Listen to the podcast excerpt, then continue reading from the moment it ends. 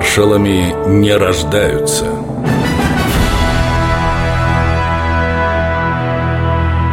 Александр Голованов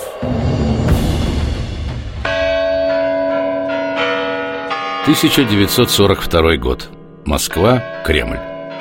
Товарищ Сталин, за что арестовали авиаконструктора Туполева? Говорят, не то английский, не то американский шпион. Я ответил на ваш вопрос, товарищ Голованов. Неужели вы этому верите, Иосиф Виссарионович? А ты сам веришь? Ты лично? Нет, товарищ Верховный Главнокомандующий, не верю. Вот и я не верю. Сталинский сокол Александр Голованов Самый молодой маршал в истории Красной Армии Это звание он получил в 39 лет Вождь народов очень любил своего выдвиженца, профессионального летчика и ни в чем не мог ему отказать. Сталин часто приглашал Голованова к себе на дачу, а когда тот приезжал, лично встречал гостя на пороге.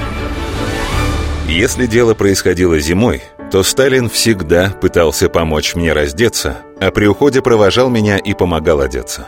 Я почему-то чувствовал себя при этом страшно неловко и всегда прямо на ходу снимал шинель или фуражку. Уходя также старался побыстрее выйти из комнаты и одеться до того, как подойдет хозяин. В том же 42 году были учреждены новые полководческие ордена. После победы под Сталинградом Верховному главнокомандующему привезли для утверждения пробные образцы.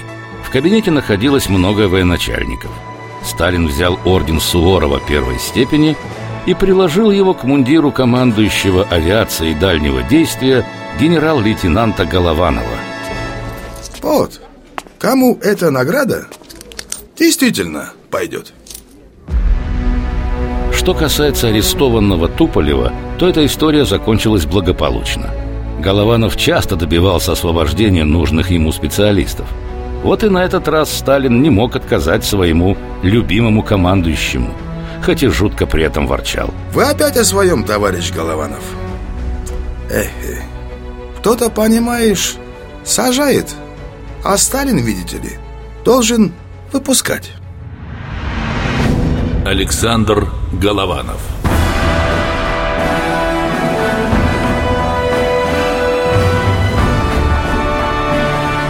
Маршалами не рождаются –